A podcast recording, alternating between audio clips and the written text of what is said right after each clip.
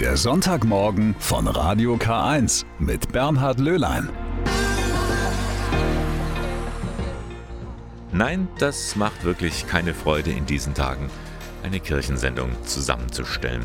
Da ist das blanke Entsetzen über das, was das Missbrauchsgutachten in München zutage gebracht hat, dann die vielen Menschen, die in Scharen die Kirche verlassen, das kann man verstehen und es tut trotzdem weh. Das alles werden wir natürlich in den kommenden drei Stunden auch aufgreifen. Ich heiße herzlich willkommen zum Sonntagmorgen mit Radio K1. Aber den starten wir jetzt erstmal mit einem ganz anderen Thema. Denn heute ist nämlich der ökumenische Bibelsonntag. Der soll zeigen, wie aktuell dieses Buch der Bücher auch nach wie vor ist. Die vielen Lebensweisheiten, die da drin stecken, die gilt es zu entdecken. Aber da finden Sie auch ganz eigenartige, ja kuriose Stellen. Und davon hören wir gleich mehr. Man nennt es gerne das Buch der Bücher, die Bibel. Da stecken so viele Lebensweisheiten drin, sie ist voller spannender Geschichten und auch voller Überraschungen. Und da habe ich mal für Sie nachgeforscht. Heute ist ja der ökumenische Bibelsonntag. Gute Gelegenheit, dieses Buch mal näher zu betrachten. Wussten Sie zum Beispiel, dass in der Bibel ein Einhorn vorkommt? Zumindest galoppierte das noch in der Luther-Übersetzung von 1912 berichtet die katholische Theologin Theresa Schweighofer. Das, was wir uns unter Einhorn vorstellen, gab es wohl nie in der Bibel. Allerdings gab es einen hebräischen Begriff, Röem, den die Übersetzer nicht richtig zuordnen konnten. Und über diverse Übersetzungswellen kam dann im Endeffekt das Monokeros oder Unicornus heraus. Inzwischen kommt dieses biblische Tier als Wildstier daher. Was finden wir noch in der Bibel? Im Alten Testament stehen da schon die Grundlagen fürs Bierbrauen. Heißt es doch im fünften Kapitel bei Jesaja: Weh euch, die ihr schon früh am Morgen hinter dem Bier her seid. Naja, besonders gut dürfte es nicht geschmeckt haben, meint Bierbrauer Andreas Pluskal. Die Menschen im Zweistromland haben da das einfach mehr oder weniger vor sich hingammeln lassen und es kann da bestimmt ganz deftige Fehlgeschmäcke nach unserem Empfinden produziert haben. Na, dann statt Bier doch lieber Heuschrecken und wilder Honig. Damit hat sich nämlich Johannes der Täufer laut Bibel ernährt. Und tatsächlich finden sich darin viele Hinweise für einen gesunden Ernährungsstil. Franziskus von Ritter-Grönestein hat darüber sogar mal ein Buch geschrieben. Bibeldiät unterscheidet sich ganz gravierend, weil es geht jetzt hier nicht darum, irgendwelche Lebensmittel wegzulassen oder andere zu essen und bestimmte Speisepläne zu verfolgen. Es geht darum, dass wir eben einen gesunden Geist in einem gesunden Körper haben. Und wenn der Geist gesund ist, dann folgt der Körper automatisch. Er muss es wissen, hat er doch elf Kilo mit seiner 40 Tage Bibeldiät verloren. Und dann gibt es sie auch in der Bibel. Redewendungen wie Sand am Meer. Man glaubt es kaum, wie oft wir im Alltag biblisch sprechen. Nach mir die Sintflut. Das schreit ja zum Himmel. Alles hat seine Zeit. Hier ist der Teufel los. Das geschieht nur alle Jubeljahre. Das ist mir zu hoch. Dem habe ich einen Denkzettel verpasst. Mir geht ein Licht auf. Es geschehen noch Zeichen und Wunder. Bis hierher und nicht weiter. Oder nehmen wir diese Redewendung, ein Buch mit sieben Siegeln. Auch das ist die Bibel für viele Menschen. Sie verstehen oft nicht, was da drin steht, weil sie Lernschwierigkeiten haben oder Deutsch nicht ihre Muttersprache ist. Für sie gibt es seit einigen Jahren eine eigene Übersetzung, die Bibel in leichter Sprache, also einfache Sätze, schwierige Begriffe werden erklärt. Dieter Bauer vom katholischen Bibelwerk. In der Übertragung für leichte Sprache mache ich die Erfahrung, dass wirklich gute Texte, also die viel Inhalt haben, auch zwischen den Zeilen, durch die leichte Sprache länger werden. Das heißt, auch biblische Texte werden automatisch oft doppelt so lang. Wenn ich im Vergleich dazu Texte nehme, in denen nicht viel drinsteht, aber groß bla bla, dann stelle ich fest in leichter Sprache, die sind nachher halb so lang oder ein Drittel so lang. Also leichte Sprache entlarvt im Grunde genommen auch Autoren und Autorinnen. Was es nicht alles gibt. Die Bibel. Schon ein besonderes Buch.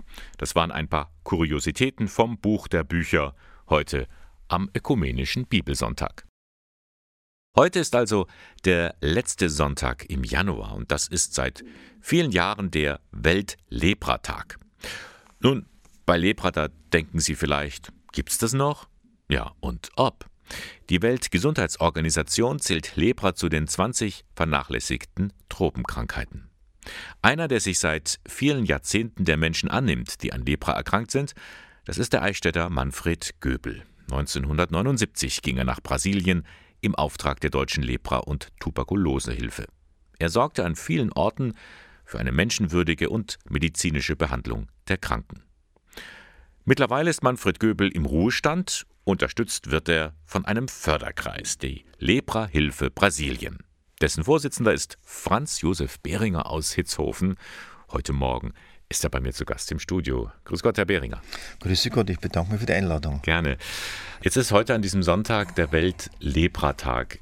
Was ist das Eigentümliche an dieser Krankheit? Man kennt nur diese, diese Menschen, wo die, wo die Gliedmaßen äh, mehr und mehr verstümmeln, aber was passiert da in einem? Die Lepra ist eigentlich eine Hautkrankheit. Die wird übertragen über Tröpfcheninfektion. Der Nerv stirbt ab. Sie merken es nicht mehr, ob sie sich verletzt haben. Dementsprechend gibt es eine Entzündung von diesen Gliedmaßen. Dann gibt es äh, diese Verstümmelungen oder äh, es gibt dann entsprechende Amputationen. Jetzt ist Lepra ja eigentlich gar nicht mehr so sehr in unserem Bewusstsein drin. Man denkt, die Krankheit ist ja irgendwie geheilt. Aber das stimmt nicht. Sie ist einfach nur vergessen, oder? In den armen Ländern leiden noch viele Menschen an dieser Krankheit, obwohl die Heilung in den letzten Jahrzehnten viel einfacher wurde. Es gibt also die zwei Länder Indien und Brasilien. Das sind die beiden Länder mit den höchsten Lepra-Raten. Und äh, nachdem Lepra bei uns in, in Deutschland ausgerottet ist, ist es wahrscheinlich äh, deswegen auch kein Thema mehr. Aber die Krankheit ist da und es muss was getan werden. Die Krankheit ist da. Es wurden also 2020 130.000 neue Lepra-Fälle registriert. Im Vorjahr waren es äh, 200.000. In Brasilien waren es äh, im vorigen Jahr 20.000. Manfred Göbel hat sich von, von Jugend an, kann man sagen, also ziemlich früh schon dafür eingesetzt. Jetzt ist der Manfred Göbel, der in Brasilien lebt und arbeitet, im Ruhestand. Aber das kann ich mir bei ihm eigentlich gar nicht vorstellen. Was macht denn der jetzt gerade? Den lassen wir nicht zur Ruhe kommen. das glaube ich. Der koordiniert für uns die Projekte des Freundeskreises. dazu gehören natürlich diese Kinderprojekte und die Sozialprojekte, diese berufsorientierenden Kurse zur Verbesserung des Familieneinkommens, die Libra-Projekte. Dann haben wir noch äh, eine Libra-Gruppe, die Schusterwerkstätten. Er besorgt die Lebensmittel für Libra-Kranke, die Ausbildung für Gesundheitspersonal steht dieses Jahr bei uns auf dem Programm und außerdem ist er noch im Aufsichtsrat von Kolbing. Aha. Das ist also ein ganz wichtiger Punkt für uns, weil das für uns diese Verbindung ist, wo wir unsere finanziellen Sachen abwickeln. Die laufen dann über Kolbing. Sie sind sozusagen das Scharnier. Sie, Sie, Sie halten den Kontakt nach Eichstätt und nach Deutschland. Genau, ich bin der Gründer und der Vorsitzende von diesem Verein. Ja. Was machen Sie? Wir planen Vortragsreisen. Das ist eigentlich so unsere Hauptaufgabe, so im Abstand von zwei Jahren. Heuer haben wir auch wieder eine Vortragsreise, die beginnt im Mai, dauert bis Ende Juni. Wo sind Sie da überall tätig oder wo? Kann man wir Sie sind äh, auch im, in diesem Eichstätter Bereich. Mhm. Dann geht es weiter nach Würzburg, Heidelberg, dann geht es zu seiner Schwester Richtung Kaiserslautern, dann geht es nach Münster, Olpe, Hamburg und Berlin. Mhm.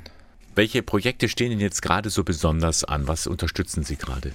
Also wir machen ähm, zurzeit einen Libra-Kurs für das Gesundheitspersonal.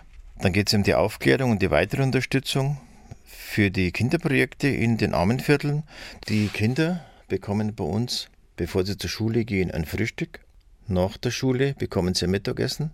Dann haben wir am Nachmittag eine Freizeitbeschäftigung in dem Rahmen, dass wir ihnen Musikinstrument lernen lassen, mhm. dass sie tanzen lernen, dass sie einfach bei den Hausaufgaben unterstützt werden.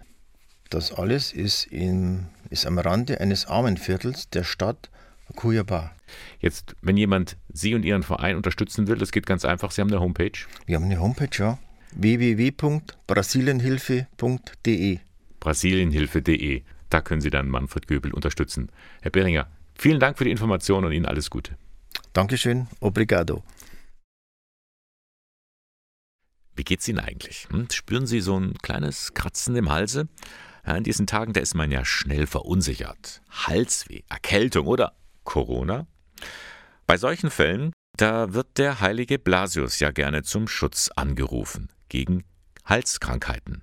Am kommenden Donnerstag ist sein Gedenktag. In Kirchbuch bei Beingries, da gibt es extra zu seinem Gedenktag eine Tradition, die inzwischen sehr, sehr selten geworden ist. Die Blasiusbrote. Annika Teiber-Groh hat bei der Bäckerin vorbeigeschaut. Im Januar wird die Küche von Michaela Bayer zur Backstube für hunderte von kleinen Plätzchen, den Blasileibeln. Sie werden zum Gedenktag des heiligen Blasius am 3. Februar gegessen und sollen die Äcker vor Ungeziefer und die Menschen vor Krankheiten schützen. Schon seit Michaela Bayer denken kann, gibt es diese Spezialität im rund 60 Einwohner zählenden Kirchbuch. Vor kurzem hat sie das Backen übernommen. Die Tradition von den Blasileiberl, das ist schon lange in Kirchbuch. Das hat, ähm, ja, ist eigentlich immer von Haus zu Haus irgendwo gegangen und jetzt bei mir hängen geblieben. Ja, es ist, es ist schon immer, der St. Blasius ist übrigens der Kirchenpatron und ähm, da gibt es eigentlich schon immer Blasileiberl. Das Rezept ist denkbar einfach. Die Blasiusbrote bestehen aus reinem Roggenmehl und Wasser. Und dann heißt es kneten, kneten, kneten. Nach dem Ausrollen bringt Michaela Bayer sie mit einem gewellten Teigrad in Form. Anschließend geht es für einige Minuten in den Ofen. Ich back und verpack die und äh, dann werden die am Sonntag dann in die Kirche raufgebracht. Dann werden sie gesegnet während der Messe und äh, am Ende der Messe kann jeder Gottesdienstbesucher dann sein Blasileiber mit nach Hause nehmen. Die Kirche St. Blasius ragt über dem Ort auf. Sie ist von weitem sichtbar. Man nimmt an, dass schon im Jahr 1060 eine Kirche im Ort geweiht wurde. 1924 bis 26 wurde sie neu gebaut und dabei um 90 Grad gedreht. Erhalten geblieben ist der Turm und der Altarchor mit seiner gotischen Wölbung. Dort steht, nun in der Nebenkapelle, der Blasiusaltar. Am Hochaltar sind die 14 Nothelfer zu sehen, zu denen der heilige Blasius gehört. Die Büste stammt aus dem 18. Jahrhundert und zeigt den Bischof mit Mitra, Hirtenstab und Kerze. In der reich ausgemalten Kirche spendet der Pfarrer mit Hilfe von zwei überkreuzten Kerzen am Blasiusfest den Blasiussegen, der gegen Hals und andere Krankheiten helfen soll, erzählt Pfarrer Edward Kaba. Dieser Segen ist keine Magie, aber sondern ist das feste Vertrauen an die Tatsache, dass Gott bei uns ist. Er begleitet uns mit seinem Segen. Dieses Blasius-Segen will auch hier in unserer Kirche um den Blasius-Gedenktag gefeiert. Das Ritual der Blasiusbrote wurde früher vor allem in der Oberpfalz gepflegt. Im oberbayerischen Kirchbuch trägt Michaela Bayer die Tradition weiter und backt damit ein kleines Stück Geschichte des Ortes und des Glaubens. Ist Ihnen das auch schon aufgefallen? Es wird immer heller da draußen. Morgens früher, abends länger. Seit der Wintersonnenwende Ende Dezember haben wir mittlerweile abends eine Stunde mehr Licht. Das tut der Seele, aber auch dem Körper gut. Und ist sogar wissenschaftlich erwiesen. Sonne tanken stärkt das Immunsystem. Einfach mal rausgehen. Das empfiehlt auch die Heilpraktikerin für Psychotherapie Elisabeth Wiedemann. Für sie ist Licht aber auch eine spirituelle Quelle. Wie wir alle wissen, ist kein Leben ohne Licht möglich. Auch schon wenn ich Kerzen entzünde oder mich vor eine Kerzenflamme setze oder vielleicht auch am offenen Feuer, dann empfinden wir sowas wie Wärme, innere Wärme, ja, und so ein bisschen Geborgenheit. Es tut uns einfach gut. Auch das Sonnenlicht gewinnt in diesen Tagen immer mehr an Kraft. Das spürt man gerade auch an Maria Lichtmess. Der Festtag wird am kommenden Dienstag begangen. Für Elisabeth Wiedemann ist dieser Tag ein alter Frauenfesttag. Also zum einen mal äh, war vor der Christianisierung der Lichtmesstag ein keltisches Fest, das der Göttin Brigid gewidmet war. Und die Brigid ist so die Beschützerin des Lebens. Und die Kelten haben das bevorstehend, den bevorstehenden Frühling gefeiert und auch dieses zunehmende Licht. Jetzt hat das Christentum dieses alte Fest hergenommen und dieses Fest Mariä Lichtmess so drüber gelegt. Schon allein der Name Mariä Lichtmess zeigt ja schon, dass es sich um eine Frau handelt. Folge der Spur des Lichts. So heißt ein Oasenabend, den Elisabeth Wiedemann zum Lichtmesstag anbietet. Online via Zoom. Musik und besinnliche Impulse laden Sie ein, der Spur des zunehmenden Lichtes zu folgen. Es wird so sein, dass es viel Bewegung und Tanz geben wird, Impulse zu diesem Thema Lichtmess und offen für Neues, kreative Gestaltungseinheiten wird es geben und eine gemeinsame Lichtfeier. Ja, das geht auch online. Der Oasenabend zum Lichtmesstag am kommenden Dienstag, 1. Februar von 19.30 Uhr bis 21.30 Uhr kostet 5 Euro. Das ist eine Veranstaltung der katholischen Erwachsenenbildung in Ingolstadt. Sie können sich dort noch bis morgen anmelden. Am besten klicken Sie rein ins Internet unter www.keb-in.de. So etwas haben die Standesämter schon lange nicht mehr erlebt. Einen solchen Zulauf von Menschen, die aus der Kirche austreten wollen. 105 Personen waren es in diesem Jahr bisher in Ingolstadt und die Zahl wächst. Wegen der Corona-Pandemie muss man in Ingolstadt vorher einen Termin buchen.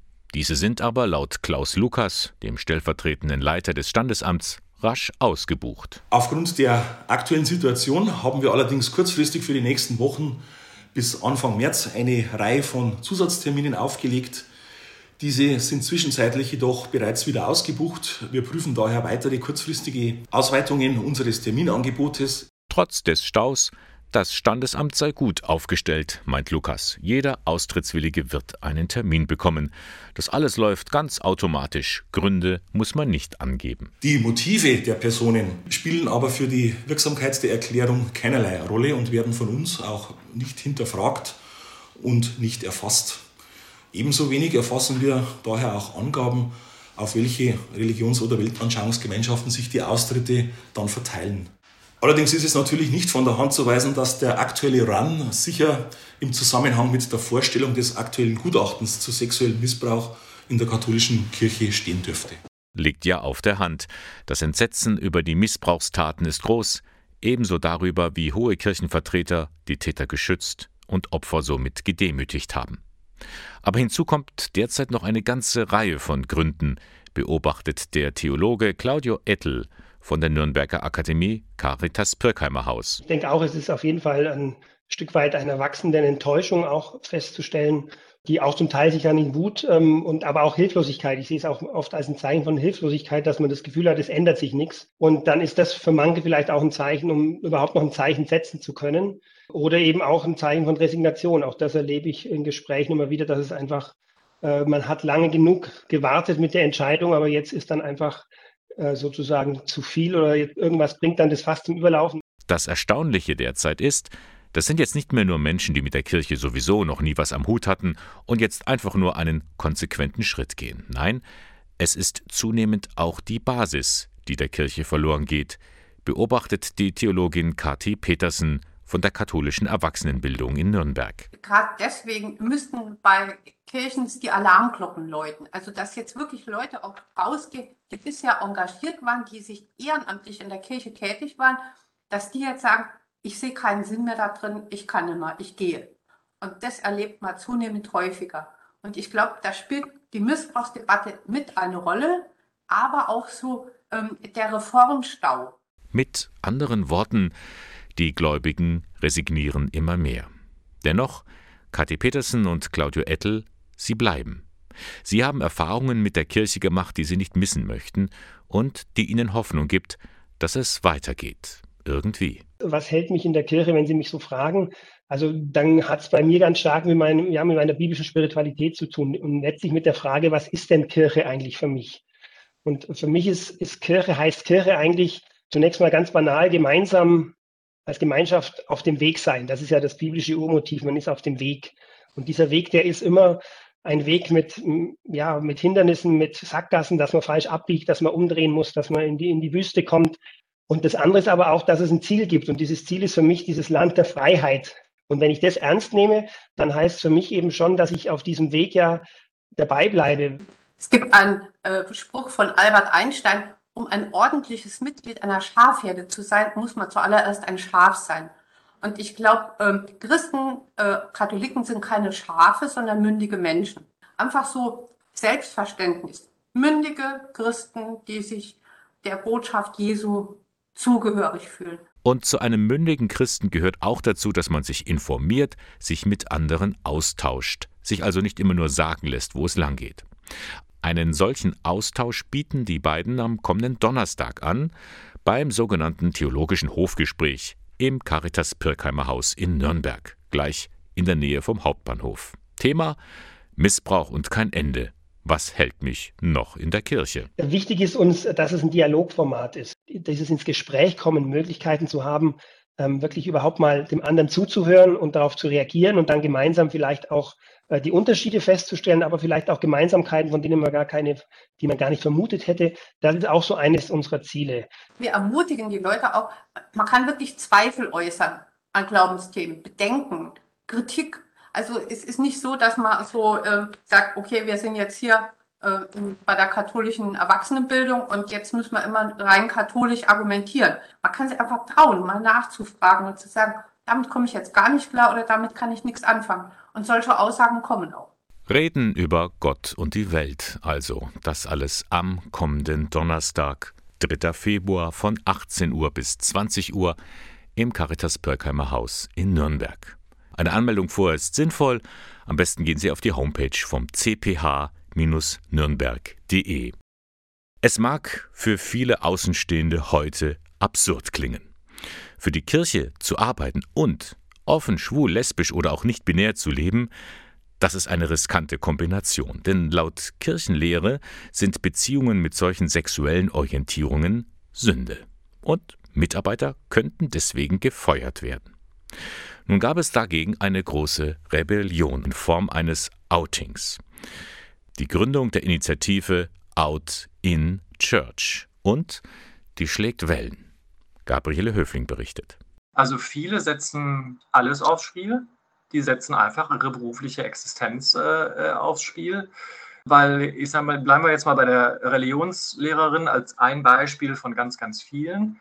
Wo soll sie hin, wenn sie nicht mehr ihr Schulfach äh, lehren darf? Sagt Rainer Teuber.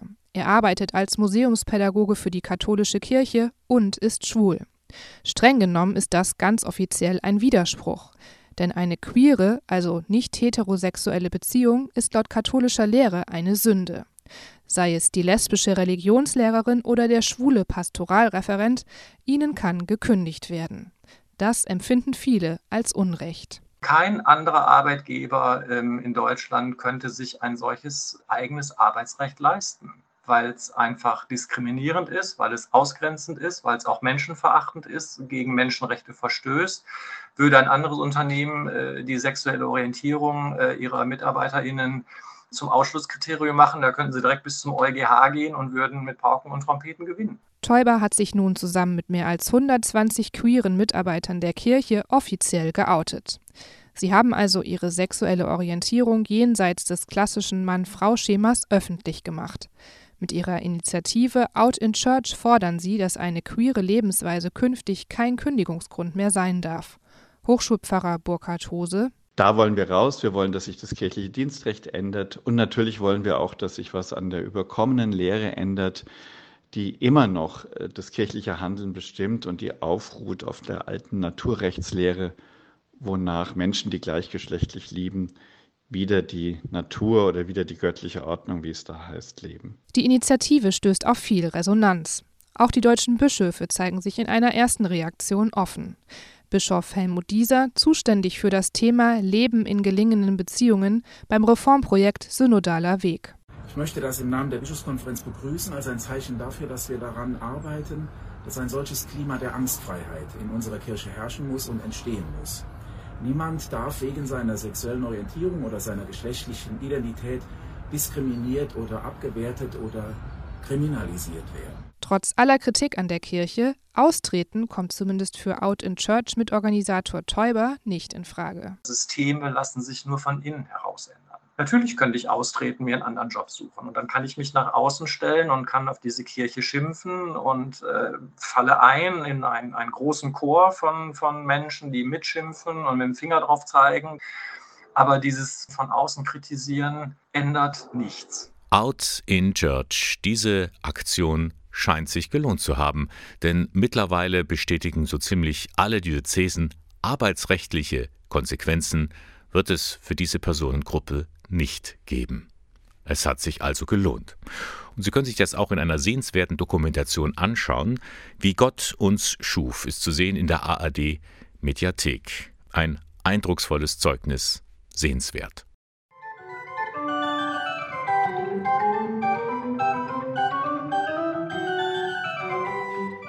Klingt ganz normal wie eine ganz gewöhnliche Orgel, die hier in der Eichstätter Kolpingkapelle erklingt. Schaut man sich aber dieses Exemplar etwas genauer an, merkt man, da ist doch was anderes. Schnitzereien von Löwen und anderen Tieren der Savanne, dazu filigrane Verzierungen. Sie alle zeigen, wo diese Orgel herstammt. Aus Afrika. Doris Schüller-Heller hat sie gestiftet. Die Orgel kommt aus Tansania, aus der Kilimanjaro-Region. Wir haben die damals auf ja, unserer Sozialreise im Jahr 2012 haben wir auch entdeckt, dass hier eine Orgel oder Orgel gebaut werden und äh, haben dann spontan entschieden, wir wollen hier den Menschen weiterhelfen in Form einer Aufgabe, weil wir gerne den Menschen auch einen Sinn im Leben verschaffen. Darum haben sie und ihr Mann das Instrument beim Orgelbauer Rainer Kammleiter in Tansania in Auftrag gegeben. Er leitet das Vocational Training Center im afrikanischen Ort Hai. Das ist ein Berufsschulzentrum der evangelischen Kirche. Und in diesem Berufsbildungszentrum werden verschiedene Ausbildungsberufe auch ausgebildet, unter anderem eben Orgelbauer und Schreiner, Elektriker, auch für Mädchen, Schneidereien und auch eine ja, äh, Unterkunft wird angeboten für die Jugendlichen, die auch dann dort eine Ausbildung erlangen können in verschiedenen Bereichen. Mehrere Monate haben die Auszubildenden in Tansania an der Orgel gearbeitet. Sie ist fast komplett aus Holz gefertigt. Ein echtes Unikat und ein handwerkliches Meisterstück. Der Orgelsachverständige im Bistum Eichstätt, Martin Bernreuter, ist begeistert. Handwerklich sehr, sehr schön gearbeitet im Detail. Äh, die Schnitzereien, die Pfeifen, äh, die Mechanik, alles perfekt. Drei Register besitzt die Orgel mit 168 klingenden Pfeifen alle aus Holz. Die Holzarten sind äh, dort einheimische Weichhölzer und Harthölzer. Äh, Mfule zum Beispiel ist eine Maulbeerbaumart oder Loliondo oder Zypresse. Eine Orgel aus Afrika landet bei Kolping in Eichstätt. Der Grund dafür? Das Ehepaar Heller ist seit 25 Jahren Mitglied im Kolping-Verband. Von daher lag es nahe, dieses Exemplar dem Verband zu schenken. Für Diözesanpreises Stefan Killermann passt das perfekt zur Idee des Gründervaters Adolf Kolping. Der Kolping-Verband ist ja ein internationaler Verband und wir fühlen uns mit der einen Welt verbunden. Und insofern ist die Orgel aus Tansania, einem anderen Land, in dem es Kolping auch gibt, natürlich eine Brücke dorthin, ein Beweis unserer Weltoffenheit. Eine Brücke von Tansania nach Deutschland. Mit der neuen Orgel weht ein Hauch von Afrika durch die Kolpingkapelle in Eichstätt.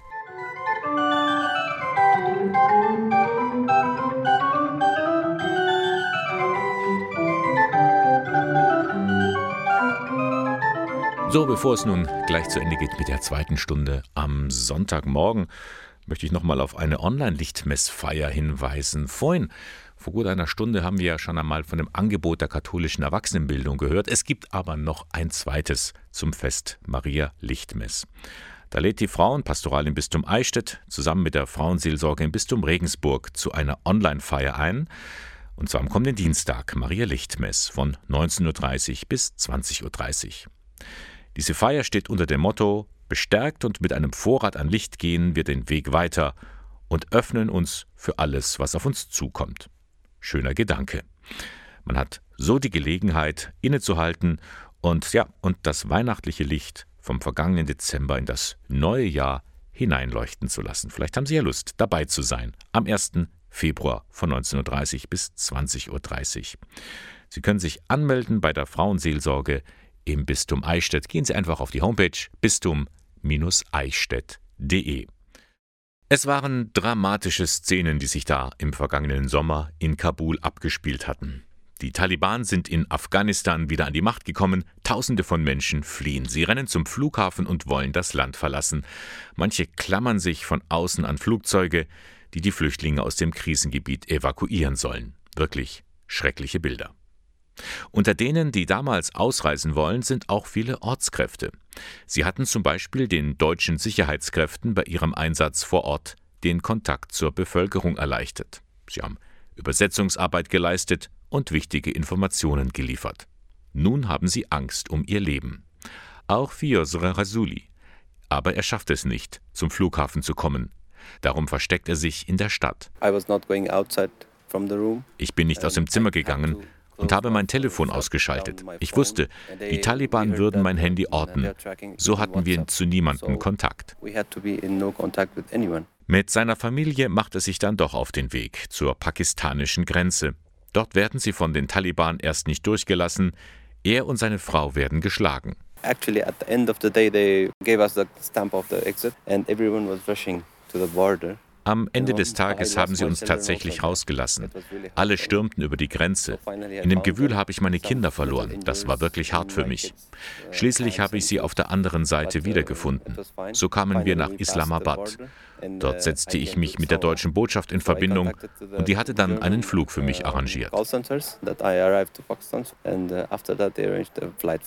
So ist Fiosria Suli mit seiner Familie Ende des vergangenen Jahres nach Eichstätt gekommen zusammen mit rund 60 afghanischen Ortskräften und ihren Familienangehörigen. Im ehemaligen Hotel Ratskeller sind sie untergebracht. Vieles ist neu und vor allem anders. Unterstützung bekommen sie dabei von Angela Müller. Sie ist Flüchtlings- und Integrationsberaterin bei der Caritas in Eichstätt. Ja, also der allererste Schritt war tatsächlich die Anmeldung beim Jobcenter, damit die Existenz gesichert sein kann sodass ja, der Lebensunterhalt in der nächsten Zeit gesichert ist, Anmeldungen beim Einwohnermeldeamt, bei den Krankenkassen etc. Also alles, was man hier so ganz dringend braucht, äh, um hier ein Leben zu starten. Jetzt geht es also erstmal darum, den Alltag zu bewältigen, Schritt für Schritt. Die Kinder gehen zur Schule, die Erwachsenen lernen Deutsch, sowie Ali Ahmad Hassani. Learning German is one of my uh, basic goals Deutsch lernen ist eines meiner grundlegenden Ziele. Jeden Morgen, wenn ich aufwache, denke ich, ich habe wieder einen weiteren Tag verschwendet. Darum muss ich als allererstes Deutsch lernen. Ich möchte aber auch die Gesetze hier kennenlernen und vor allem die Kultur. Denn ich liebe wirklich demokratische Länder. In Deutschland fühlt er sich sicher. Hassani ist erleichtert, dass er mit seiner Familie hier sein kann. Aber auch traurig, dass er Afghanistan verlassen musste. No one is happy to leave their homeland because you're leaving your homeland, you're leaving your loving ones, you're leaving your job, you're leaving your house. Niemand verlässt gerne seine Heimat. Du lässt deine Freunde zurück, dein Haus, deine Arbeitsstelle. Aber wenn du siehst, dass du in einem Land lebst, das kein Land mehr ist, weil es in die Hände von Terroristen gefallen ist, dann bleibt nur die Flucht. Darum habe ich die Gelegenheit ergriffen. Zurück in seine Heimat, das ist für ihn momentan undenkbar. Die Situation für ihn und seine Frau ist einfach zu gefährlich. Auch für Adramaisa. Von seinen Eltern und Geschwistern erfährt er, wie der Alltag in Afghanistan aussieht.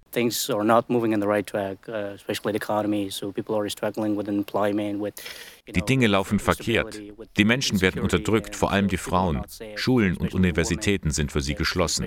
Das heißt, Afghanistan ist um 20 Jahre zurückgeworfen. Es ist wie in den 90er Jahren, als die Taliban schon mal an der Macht waren.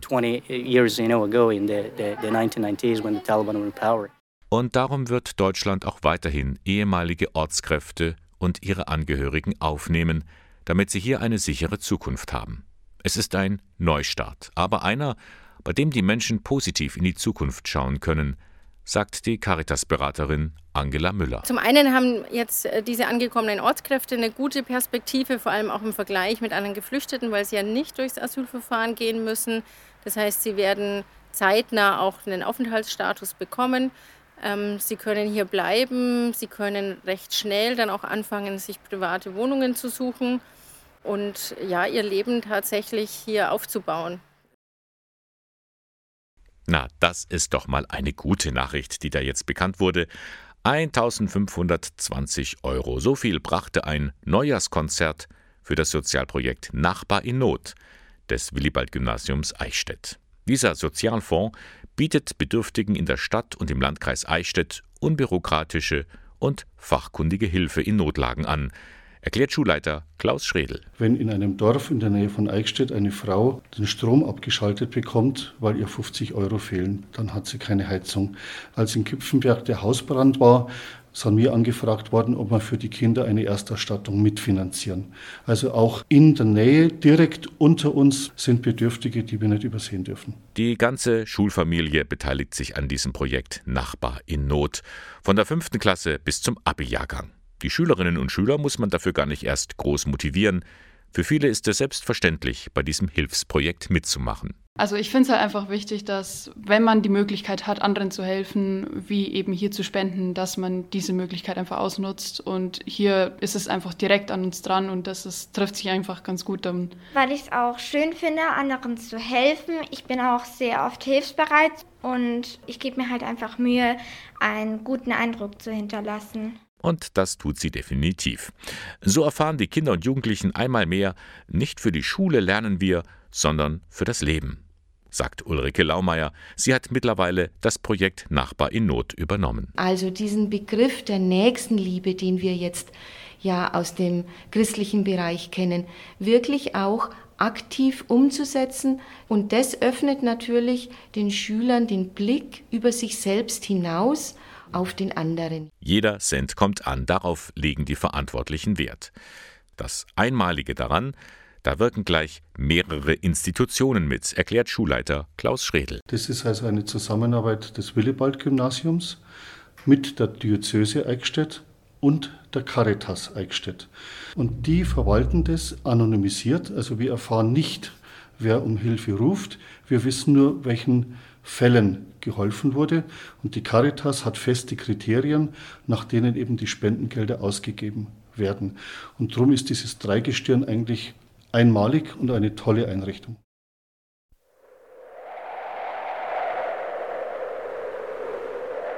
Ein Sturm kommt auf und wirbelt alles durcheinander und mittendrin stemmt sich gegen den Wind eine Eiche, robust und fest. Ein Bild, wie wir die Stürme des Lebens standhaft ertragen können. Ein Bild aber auch, das hinkt. Denn entweder, wenn der Sturm zu stark ist, dann entwurzelt er die Eiche. Oder die Eiche bleibt unberührt stehen. Übertragen auf unser Leben heißt das, wir verändern uns nicht, wir ziehen keine Lehren daraus. Martin Schneider, Professor für Moraltheologie und Sozialethik an der Katholischen Universität Eichstätt-Ingolstadt, der empfiehlt daher ein ganz anderes Bild aus der Natur, den Bambus. Ein Bambus ist dadurch gekennzeichnet, dass er sich an Veränderungen, also an kritische Ereignisse anpasst, sich als biegsam erweist, ohne zu zerbrechen. Und dann, wenn im Grunde dieses kritische Ereignis, sprich der Widerstand, der Stoß, der Schock oder auch der Wind äh, nachlässt, sich das Material wieder in den Ursprungszustand zurückentwickelt. Genau das ist auch die Deutung für einen Begriff, der derzeit in so ziemlich allen Wissenschaften Hochkonjunktur feiert. Resilienz. Immer meint Resilienz diese Fähigkeit von Menschen, von Systemen, von Institutionen bei kritischen Ereignissen nicht zu zerbrechen, sondern sich als anpassungsfähig, auch als veränderungsfähig zu erweisen, damit im Grunde die Funktionen, die dieses System kennzeichnen, nicht zerstört werden und es im nach diesen kritischen Ereignissen wieder in den Ursprungszustand zurückkehren kann oder sich als reifer, als besser, als lernfähiger erweist. Und das ist dann so, wo die Transformation im Grunde im Mittelpunkt steht. Das klingt jetzt alles noch ein bisschen abstrakt, aber nehmen wir mal ein konkretes Beispiel. Eine Krankheit. Niemand wünscht sich krank zu werden, aber verhindern können wir es dennoch nicht. Bei einer Krebsdiagnose, da fragen wir uns, wie soll ich das durchstehen? Und dann kennen wir, dass Menschen dann aufgrund von sozialer Unterstützung, vielleicht weil sie auch auf spirituelle Ressourcen zurückgreifen können, auf ein Gottvertrauen, wieder eine Normalität entwickeln für ihr Leben, weil sie sich auch Rituale aneignen, weil sie im Grunde lernen, in Anführungszeichen mit dieser Krankheit zu leben. Aber wenn, sie, wenn ich sage, mit dieser Krankheit zu leben, spüren sie, es ist dann doch ein anderes Leben. Und viele sagen, ich gehe reifer aus der Bewältigung dieser Krankheit hervor, ohne dass verniedlicht wird, wie schlimm auch diese Krankheit ist. Wer heute nach einem Buch zum Thema Resilienz sucht, findet unglaublich viele Ratgeber. Da stehen dann viele Faktoren drin, wie man die eigene Resilienz stärken kann. Manchmal sind das recht platte Tipps, meint Martin Schneider, der schon seit vielen Jahren zu diesem Thema forscht. So nach dem Motto, du musst dich nur richtig anstrengen, dann schaffst du das schon, das durchzustehen. Das wird dann tatsächlich in Unternehmen ideologisch missbraucht, auch wenn es dem Unternehmen äh, strukturwandlerisch schlecht geht und der Arbeitnehmer im Grunde dauernden beschleunigten Veränderungsprozessen ausgesetzt wird, wird nicht mehr an den Strukturen gearbeitet, sondern die Mitarbeiterinnen sollen halt resilienter sein. Aber trotzdem gibt es sie, Grundhaltungen, die dazu führen, besser mit Krisen im Leben umzugehen. Der erste Schritt wäre, die Situation so wie sie ist zu akzeptieren, ihr nicht auszuweichen. Wir kennen das alle, dass wir gerne sich schleichende Krisenprozesse verdrängen. Also wenn man zum Beispiel überfordert ist, auch in Beziehungen natürlich. Dann aber nicht die Kontrolle zu verlieren, auch nicht im Grunde sich wie von einer Welle überschwemmen zu lassen und dann im Grunde in einem tiefen deprimierten Zustand oder auch in dem Pessimismus zu befinden, dass ja alles nichts bringt, sondern in dem Augenblick im Grunde auf Ressourcen zurückzugreifen zu können, wo wir sagen, jetzt versuchen wir aber konstruktiv handlungsfähig mit dieser Krise umzugehen. Sein Wissen über Resilienz behält Martin Schneider aber nicht für sich. Am kommenden Dienstag bietet er eine Online-Veranstaltung an, wie man schwierige Lebenssituationen überstehen kann, ohne daran zu zerbrechen. Beginn ist um 15 Uhr. Das Ganze ist ein Angebot der Schulabteilung der Diözese Eichstätt. Und da können Sie sich auch anmelden. Hier ist die Internetadresse bistum-eichstätt.de slash Schule. Das waren drei Stunden Kirchenmagazin der Diözese Eichstätt. Blicken wir nochmal kurz zurück. Da hatten wir Ihnen zu Beginn die Blasiusbrote vorgestellt, die Michaela Bayer bäckt. In Kirchbuch, ein kleiner Ort beim Beingries. Diese Blasiusbrote zum Gedenktag des heiligen Blasius. Erst vor kurzem hat sie dieses Backen übernommen. Die Tradition von den Blasileiberl, das ist schon lange in Kirchbuch. Das ist eigentlich immer von Haus zu Haus irgendwo gegangen und jetzt bei mir hängen geblieben.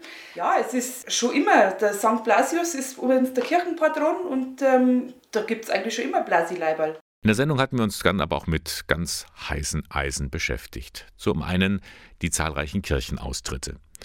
Warum noch in der Kirche bleiben? Claudio Ettel vom Caritas Pirkheimer Haus in Nürnberg macht sich so seine Gedanken, warum Menschen gerade jetzt austreten. Es ist auf jeden Fall ein Stück weit einer wachsenden Enttäuschung auch festzustellen, die auch zum Teil sich dann in Wut und aber auch Hilflosigkeit. Ich sehe es auch oft als ein Zeichen von Hilflosigkeit, dass man das Gefühl hat, es ändert sich nichts. Es wird eher sogar noch schlimmer. Und dann ist das für manche vielleicht auch ein Zeichen, um überhaupt noch ein Zeichen setzen zu können.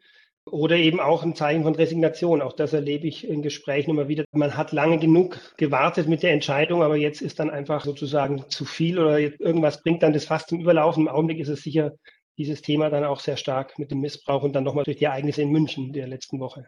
Ja, und dann haben wir auch über ein besonderes Geschenk berichtet. Eine afrikanische Orgel gibt es jetzt für Kolping in Eichstätt. Doris Schöller-Heller hat sie zusammen mit ihrem Mann gestiftet.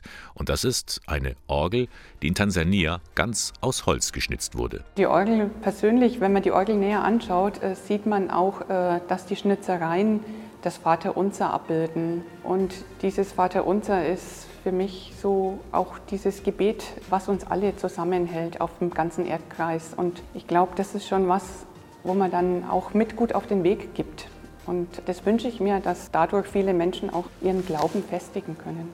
Somit kann Musik auch Zeugnis geben. Das war der Sonntagmorgen von Radio K1, Moderation und Redaktion der Sendung Bernhard Löhlein. K1 finden Sie in Eichstätt in der Luitpoldstraße 2. Alle Beiträge von heute können Sie nachhören im Internet unter www.radiok1.de. Ich freue mich dann, wenn Sie nächsten Sonntag wieder dabei sind. Schöne Woche. Bis dann.